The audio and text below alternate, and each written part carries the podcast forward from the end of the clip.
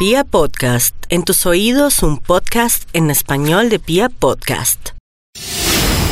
Hoy, en La Hora Muerta, la historia real de un joven asesino que utilizó sus conocimientos de veterinaria para ocultar un aberrante crimen. Nuestro grupo forense descubrió que este asesino, con sus conocimientos de veterinaria, pasaba por la casa de sus padres y los inyectaba con cloro para disimular el olor a muerte. Imagínese lo que le voy a contar. Ángel le metió un tiro en la boca a la mamá. Este muchacho, que era un maniático, hizo una fiesta en el apartamento donde había asesinado a sus padres. Y ahí mismo tenía escondidos los cuerpos de toda su familia después de asesinarlos. Yo no sabía que el hombre al que amaba era un asesino despiadado. Una familia asesinada, un hombre sin escrúpulos y una práctica siniestra para ocultar su crimen. Hoy, en la hora muerta, veterinario asesino.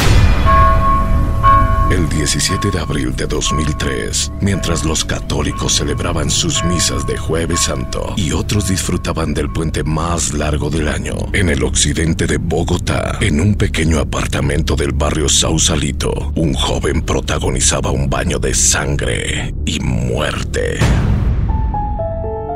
Un sociópata asesinó a sangre fría a su padre, a su madre y a su hermano. Para conocer más de este caso, tenemos a nuestro investigador, Mauricio, quien se adentró en estos hechos y nos revelará secretos nunca antes conocidos de esta horrenda historia. Hola Frederick, la investigación de hoy es la del parricida Ángel Moreno, un veterinario que asesinó a toda su familia y luego se fue de puente de paseo con su novia. Me está diciendo que un hombre fue capaz de asesinar a sus padres y hermano y luego irse como si nada a un paseo. Este hecho habla del cinismo y la maldad de Ángel Moreno, a quien hoy en día en la cárcel lo apodan el veterinario, pues usó sus conocimientos en veterinaria para ocultar su crimen. Es decir, que trató a sus víctimas como si fueran animales muertos. Así lo hizo, como si fuera un perro o un gato muerto. Este hombre así trató a su mamá, a su papá y a su hermano. ¿Cómo sucedieron estos hechos? ¿Qué pasó con este ser abominable? Nosotros en la hora muerta tuvimos la oportunidad de hablar con uno de los detectives forenses del caso. Se trata del agente de apellido Ocampo. Él y su equipo tuvieron a cargo esta escabrosa investigación. Escuchemos al detective Ocampo, aquí en La Hora Muerta.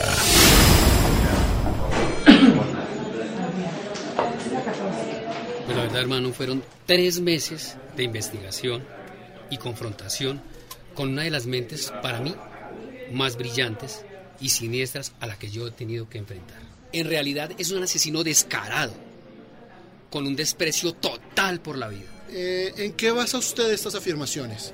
¿Por qué se refiere a él como una mente brillante y siniestra?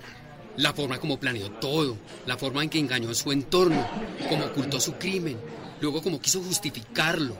Se jugó un ajedrez casi perfecto. Eh, por favor, ¿podría ser un poco más específico? Háblenos de los hechos. ¿Cómo ocurrieron? Los hechos de la mañana del 17 de abril de 2003 son casi de dominio público. Ahí están en internet.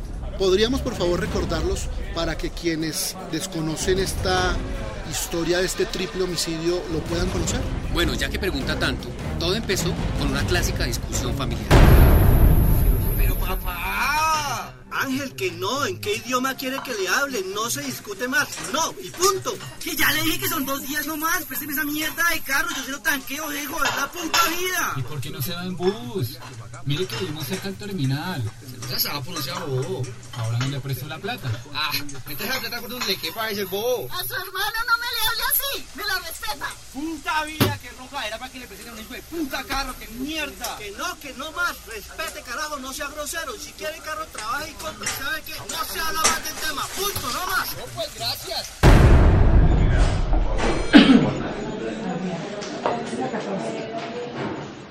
Muy bien, entiendo, pero por favor cuéntenos qué ocurrió después de esa pelea. Imagínese, luego de esta discusión, Ángel salió del apartamento de sus padres. Se fue al suyo, que quedaba dentro del mismo conjunto, y empezó a armar su treta, y después regresó a su hogar materno. Primero, asesinó a su padre con un disparo en la cabeza y una serie de puñaladas. Luego, a su mamá con un disparo en la boca. Y al final, a su pobre hermano con un disparo en el corazón y varios golpes con un martillo en el esternón. Pero por haber tenido esta discusión antes, ¿no podría tipificarse este delito como un crimen cometido bajo el sentimiento de ira e intenso dolor? No, hombre, ¿cómo dice eso? Un crimen de ira e intenso dolor es un crimen inmediato, una reacción espontánea ante una amenaza por su vida.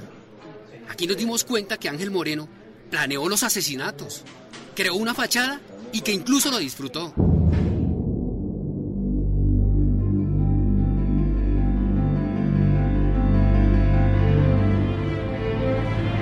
Es terrible este relato. ¿Cómo por un carro alguien puede asesinar a su familia? Avaricia, rabia, frustración, celos. Frederick, si algo hemos aprendido en la hora muerta, es que la maldad humana no tiene límites. Hay algo que me inquieta.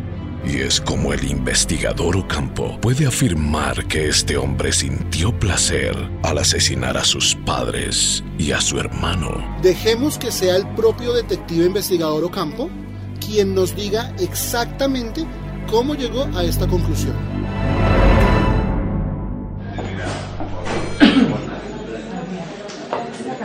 Señor Ocampo, ¿cómo establece usted, o mejor, los investigadores forenses, que un asesino experimenta placer al cometer un crimen tan atroz?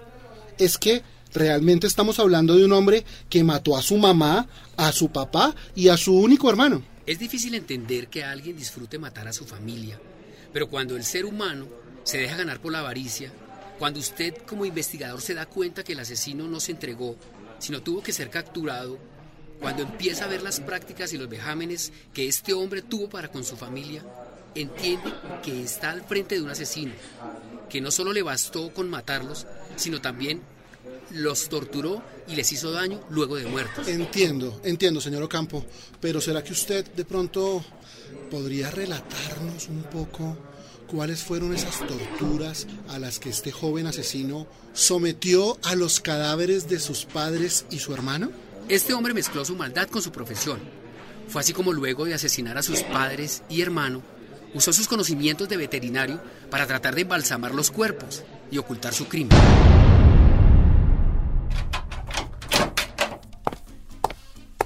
Puta casa para oler tan feo. Junior, usted qué asco. Me va a tocar empezar a picarlo y botarlo por pedacitos. ¡Qué asco, hijo puta! Uy, no, no, sí que está oliendo horrible, hijo de puta. Venga, le inyecto un poco de cloro para que ese hijo de puta olor tan feo. A ver, papá. Puta. Hasta muerto no sirve para ni mierda. Uf. Entonces este hombre inyectaba a su familia muerta con formol y cloro para esconder el olor a muerte. Exacto, Frederick. Cuando este hombre mató a su familia, se inventó una gran historia, se inventó una gran coartada donde supuestamente toda su familia se había ido a pasar una temporada fuera de la ciudad por problemas de salud de su mamá porque según él ella necesitaba estar en un clima más cálido que el de Bogotá. Pero mentiras, lo que estaba haciendo era esconder los cadáveres dentro de la vivienda de sus padres. Y nadie sospechó de la desaparición repentina de estas tres personas. Este hombre tiene una mente siniestra. Realmente actúa como un maníaco. Se inventó una vida completa para su familia. Es más, incluso pasó varias noches durmiendo en ese apartamento para no despertar ninguna sospecha entre los vecinos. ¿Sabe qué es lo peor? que de hecho le pedía favores a los vecinos de sus padres a nombre de sus padres. Les pedía dinero prestado, les pedía mover los carros del parqueadero, solamente para que ellos pensaran que sus padres estaban mandando algunas razones, pues en este caso desde la tumba. Pero lo peor es que incluso negoció los electrodomésticos de su familia y los estaba vendiendo. Pero este hombre es maldad pura. Es un sociópata manipulador que engañó a sus familiares y amigos. No puedo creer el cinismo de este hombre. Frederick, si esto le parece cinismo, lo invito a que escuche el testimonio de una vecina para que entienda toda esta situación. Señora Matilde, ¿cómo se comportaban ellos? Pues ellos eran una familia normal. Llevaban en el conjunto como unos 15 años. Ángel llegó acá muy chiquito, como de unos 9 años. Y Junior llegó como de 7 años más o menos. Una familia común y corriente. ¿Alguna vez usted vio algo o supo de algo que la pudiera hacer sospechar o intuir que Ángel podría matar a su familia? Nunca pensamos que esa familia le fuera a pasar eso tan horrible, y menos con ese muchacho. Y durante los 98 días que permanecieron los cadáveres en ese apartamento, ¿usted o alguno de sus eh, vecinos sospecharon algo, pensaron que algo podría suceder? Imagínese, ¿quién iba a sospechar? que en esa casa habían tres muertos. Si hasta ese mismo día hicieron una fiesta. Entonces, este horripilante asesino fue capaz de hacer una fiesta mientras escondía los cadáveres de su familia. Sí, él quiso desviar cualquier sospecha y la mejor forma de desviar cualquier sospecha o cualquier investigación era dejando entrar a la gente libremente a su casa para que nadie sospechara que ahí estaba sucediendo algo.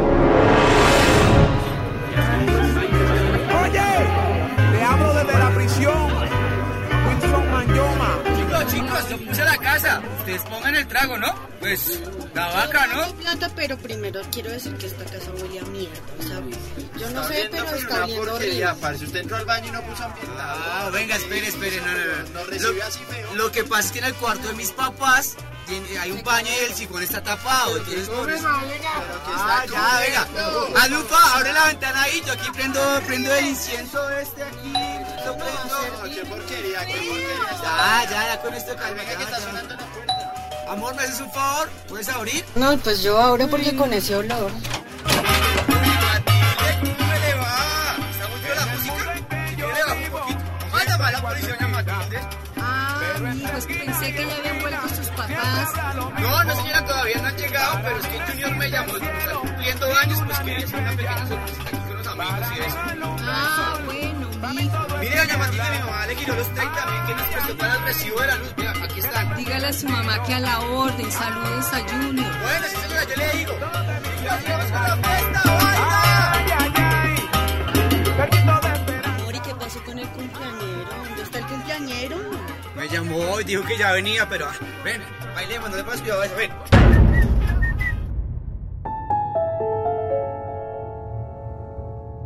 Este hombre es un asesino cínico y calculador. Puso a sus amigos y a su esposa a bailar en la tumba de la familia que él había asesinado. Mejor no lo podría haber dicho Frederick.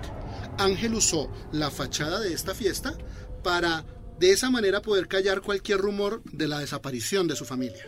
¿Cómo hizo para justificar que su hermano no llegara? Pues fíjese Frederick que como a la medianoche, en ese momento que estaban en plena fiesta, según nos contó su expareja, lo que sucedió fue lo siguiente. Él tenía los celulares de todos sus familiares, pues porque ya los había asesinado, los tenía ahí, tenía todas sus pertenencias.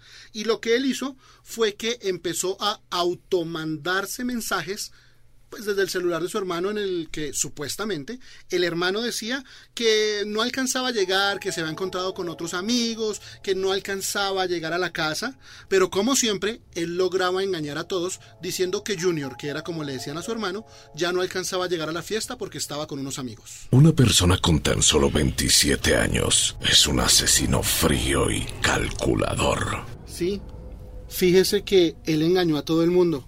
Era increíble la manera en que manipulaba a todos a su alrededor. Es más, incluso a su pareja de esa época la manipuló de tal manera que ella, a hoy en día, no ha podido volver a tener otra relación porque no puede confiar en nadie. Porque este hombre, con sus manipulaciones, la dejó marcada para siempre.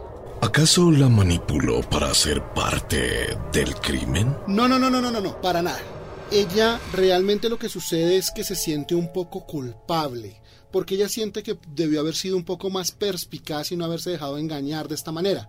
Ella piensa como que le faltó eso que llamamos malicia indígena para que Ángel no la utilizara de la manera en que la utilizó y pues la dejara con este sentimiento de que ella necesita perdonarse a sí misma.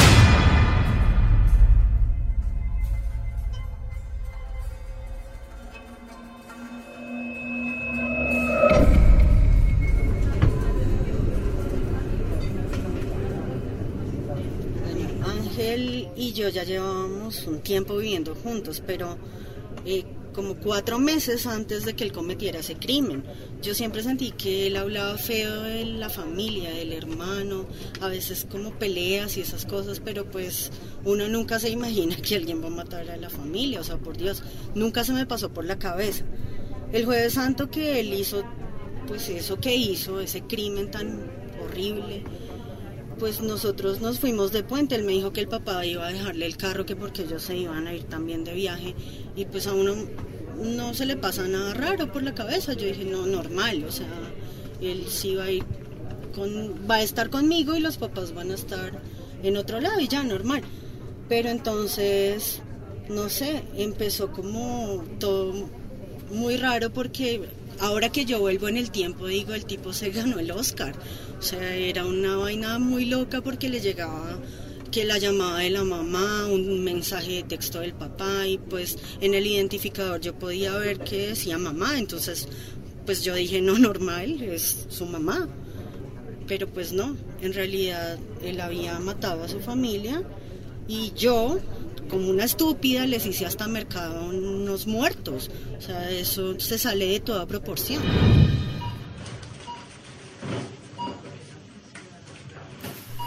Amor, pero ¿para qué tanto cloro en el mercado? Eso no lo necesitamos. No, amor, acuérdate que tengo que lavar el baño de los padres que me llamaron anoche, ¿te acuerdas? No, pero yo creo que es mejor llamar a un plomero a alguien que arregle esa vaina porque uno ahí gastando plata en cloro. No, amor, tú sabes que yo no dejo entrar a nadie ese apartamento, ¿vale? Le dañan algo y no, ¿quién se aguanta a mi papá con esa lora? Pero para la fiesta no dijo eso. Además, un plomero que va a dañar. No, amor, van y dañan un tubo, le dañan el piso. No, qué pereza, me meto en un problema. No, no, no. Yo ni muerto de lo que alguien entra a ese apartamento. No, puede oler a lo que quiera, pero nadie entra. Y así, entre mentiras, situaciones creadas y falsas llamadas, por tres meses y una semana, durante todo ese tiempo, este asesino engañó a todo el mundo. Ya entiendo por qué el criminalista Ocampo dijo que era una mente siniestra. Sí, Frederick. Usar sus conocimientos en el manejo de cuerpos de animales muertos por su profesión de veterinario fue una gran ventaja para él. Además, esa habilidad de mentirle a todo el mundo para crear una vida que realmente no estaba sucediendo para toda su familia es de alguien con mucha sangre fría. Pero había una fuerza con la cual Ángel no contaba, un elemento que ningún ser humano puede derrotar.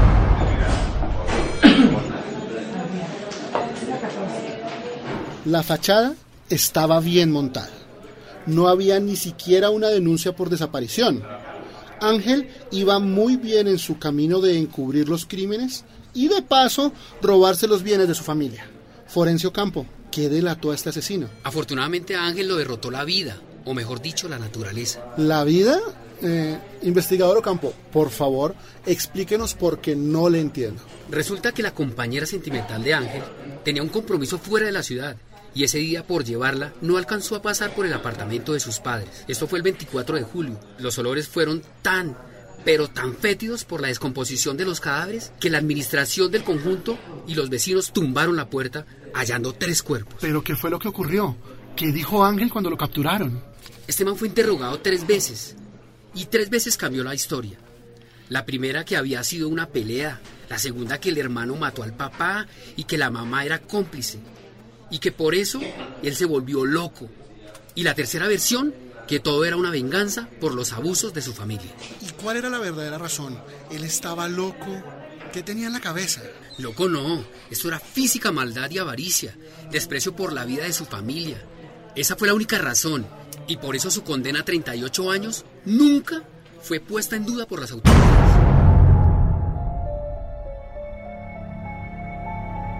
¡Qué historia más macabra! Afortunadamente este tipo de personas no son frecuentes. Desafortunadamente, Frederick, este caso de Ángel o el veterinario, como le pusieron en la cárcel, no es algo tan extraño.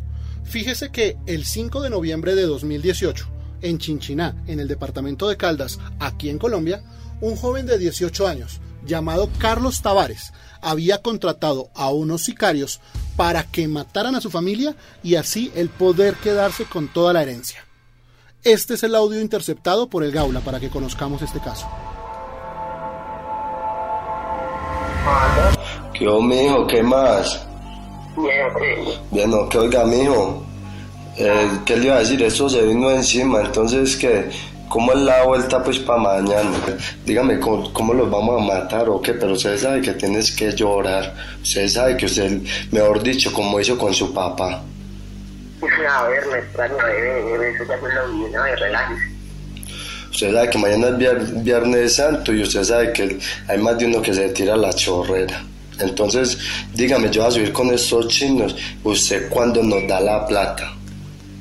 No, por eso le estoy diciendo, mire, si todo sale bien, si todo sale como es, ¿sí?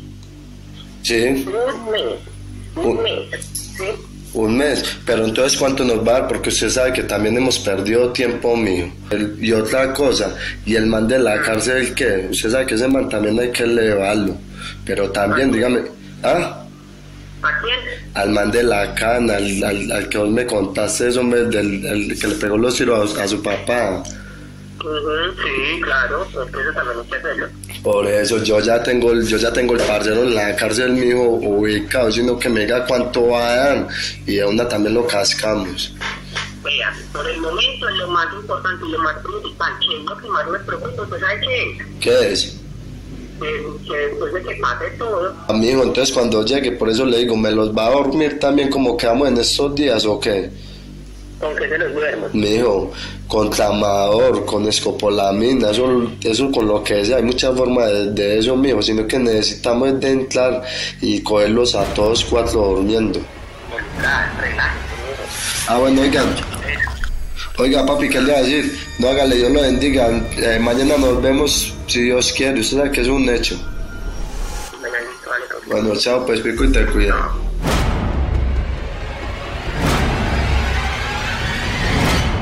Esto es terrible. ¿Qué pasó con esa familia? Carlos Tavares fue capturado por el Gaula, que es el grupo que se encarga de los delitos de extorsión y secuestro, cuando se disponía a cumplir con la sugerencia que le había dado el sicario que había contratado, de dormir a la familia con escopolamina o con tramadol para que pudiera matarlos con mayor tranquilidad. Los querían matar cuando estaban dormidos. Creo que la gran lección de hoy es que un asesino puede esconderse detrás de la fachada de una persona aparentemente normal. Es aterrador pensar que un vecino, un amigo, un hijo puede ser en realidad un psicópata. Gracias Mauricio por revivir este caso que ya fue juzgado por la justicia colombiana. Gracias Frederick y recuerde que después de esta sentencia de 38 años que debe pagar este asesino, podría estar en la calle para el año 2055. Soy Frederick y esta fue La Hora Muerta, un formato original de Pia Podcast y Marking Media, todos los derechos reservados.